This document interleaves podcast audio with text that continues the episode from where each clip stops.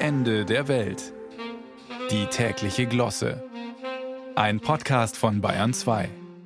Jedem Anfang wohnt ein Zauber inne, dichtete einst Hermann Hesse. Doch welcher Zauber mag das jetzt Anfang 2024 wohl sein? Der Mindestlohn steigt und zaubert mehr Geld aufs Konto. Der CO2-Preis steigt auch und zaubert das Geld wieder weg. Und die Cannabis-Legalisierung könnte bald ein Lächeln auf manche Lippen zaubern. Um Platz zu schaffen für Neues, muss Altes aber erst einmal weg. Also Fensterbank leerräumen, für die Hanfpflanzen und den rieselnden Weihnachtsbaum gleich mitentsorgen. Nicht auf dem Balkon zwischenlagern, denn dort können Sie seit diesem Jahr leichter ein kleines Kraftwerk montieren. Und das zaubert dann stromfrei Haus. Den Weihnachtsbaum aus dem Fenster zu werfen, ist zwar ein umwerfender Marketing-Gag eines schwedischen Möbelhauses, aber nicht zur Nachahmung empfohlen. Lieber Ballast abwerfen, Zigaretten und Verpflichtungen beispielsweise, wie Königin Margarete. Nach 52 Jahren als dänische Monarchin räumt sie nun den Thron und macht Schluss mit dem Regieren. Seit vergangenem Jahr hat sie auch aufgehört zu rauchen.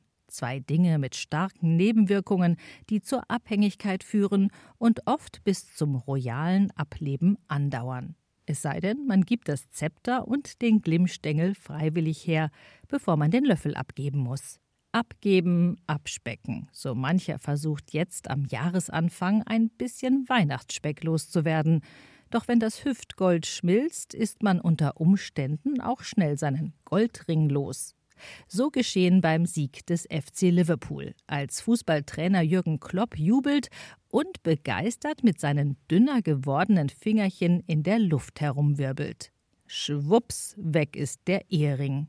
Weiter als mancher Kopfball ist er über den gepflegten Fußballrasen geflogen.